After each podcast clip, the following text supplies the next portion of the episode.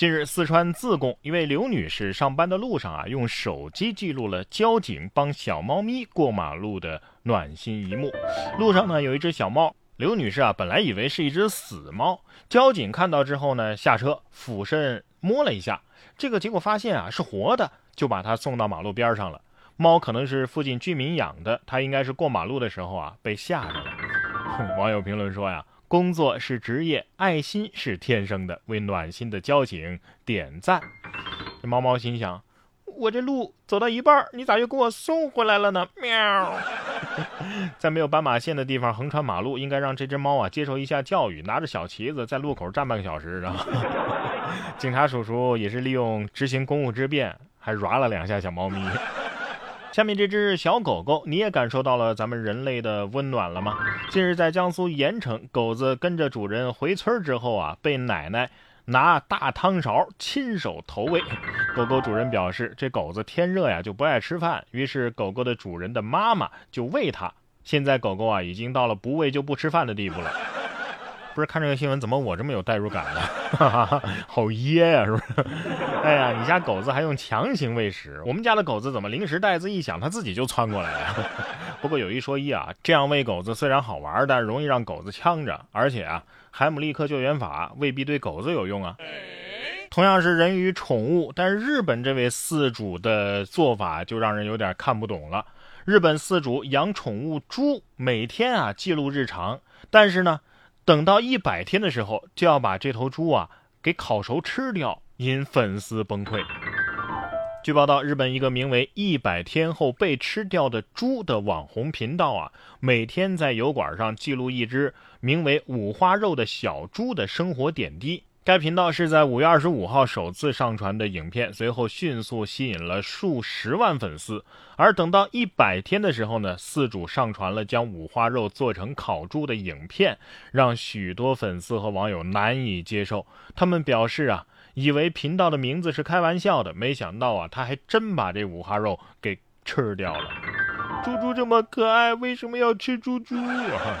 只要不忘初心，过程并不重要呗。我不理解。但我大为震撼，不仅震撼，而且惊悚。同样惊悚的还有这个：凌晨零点十分，上海闵行龙明路幼儿园突然播放起儿歌，时间长达二十分钟，吵醒了周围小区的居民。有居民说呀，平日里也会被幼儿园的高音喇叭声给吵到，半夜里听到那更是吓人。幼儿园回应称啊，哎呀，我们这是机器故障造成的，目前已经修理好了。走进科学第五百二十六集：幼儿园夜半歌声。众所周知啊，儿歌有很多种，比如说蓝蓝的天空，银河里有只小白船。从此，居民对儿歌有了阴影了。音响管理员得说了，这分明就是闹鬼，扯什么机器故障啊？我可不背锅。哎，所以有没有可能是人工智能觉醒了？没关系，别害怕，咱们有专家呀。这个月初啊，从成都飞往北京的一架 HU 七五四八次航班正在等待起飞指令的时候，有旅客突发疾病。而此刻呢，飞机上正好有来自华西医院的七名医务人员，他们迅速赶到，准备给病人查体。这时，华西医院的李维民院长、罗凤明副书记两位呼吸科专家也闻讯赶来。在得知旅客有些胸闷、无力、冒冷汗的情况之后啊，李维民院长立即开始检查患者的心率、脉搏，并询问病史，初步判定为。低血糖发作，经过及时补充糖水处理，病人已经逐渐好转，但是仍有胸闷不适的情况。呃，因为飞机上的医疗检查设备有限，在华西医生的建议之下呀，病人决定下飞机之后前往医院进行下一步的检查和治疗。这这这是哪班飞机？我最近血糖也有点波动，我想去坐一趟。有网友说呀，我觉得吧，说实话，亏了。这点小病真亏了，低血糖吃点糖块不就完事儿了吗？哎，然而并不是啊，正经的说呀，这低血糖的危险程度其实一点不比心脏病、脑梗塞低呀。另外，大家也不要嫌弃这个医院开的检查多，没有检查设备，你看到了吗？这华西天团他们也拿不准，还得下飞机去医院做进一步的检查。类似的事情也发生在江苏南京啊，就因为瞥了一眼，挽救回了一条生命。一名门诊医生在上班等电梯的时候啊，多留意了一眼，发现躺在推车上的患者口唇发紫，呃，医生判断这患者可能是心肺骤停了。于是医生在确认患者病情之后啊，立即让护士对其进行心肺复苏。医生边急救啊，边将患者送进了抢救室，患者最终啊也是转危为安。我看这医生还提个外卖啊，希望救完人这饭菜啊还是热乎的。这史森说了：“快看，那个白衣天使在等电梯，要不咱们趁他不注意了解了患者的命吧？让我悄悄靠近。哎呀，不好，被发现了！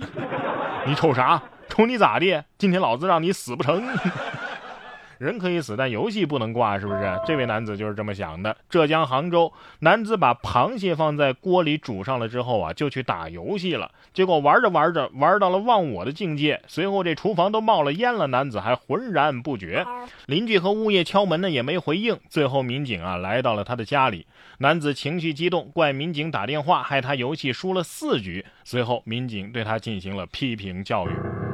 哎呀，输了四局，人菜瘾大。但是螃蟹和邻居是无辜的呀！希望各位游戏大佬啊，看准这个人，只要是这个人的号上线了，就给我弄死他！你看，在我们的节目当中啊，经常说一些小猫、小狗、小动物的故事，与人之间的交流互动。可是大家有没有想过啊，以一只动物的视角来看人，会是一个怎样的世界呢？铲屎的，不要再用玩具逗我过来拍照，我会生气的。猫主子呀，恐怕经常在内心对猫奴发出这样的咆哮。而作为猫奴的人类，面对猫主子，那是小心翼翼，更是对猫的内心世界充满好奇。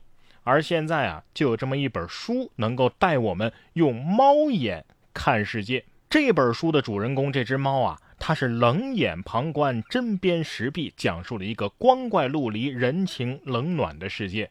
这本书的作者夏目漱石被誉为是日本国民作家，其头像更是被印在旧版的日本千元纸钞上。而他的处女作就是这本《我是猫》，一经推出啊，圈粉无数，大家都被这只猫的思想深度和语言天赋所折服。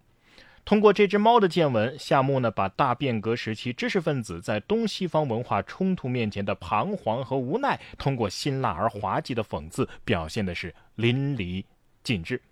然哥读书会啊，本期就给大家更新了这本《我是猫》。您只需要打开微信，搜索“然哥脱口秀”，关注这个微信公众号，就可以听我带大家一起走进一只猫眼中的世界。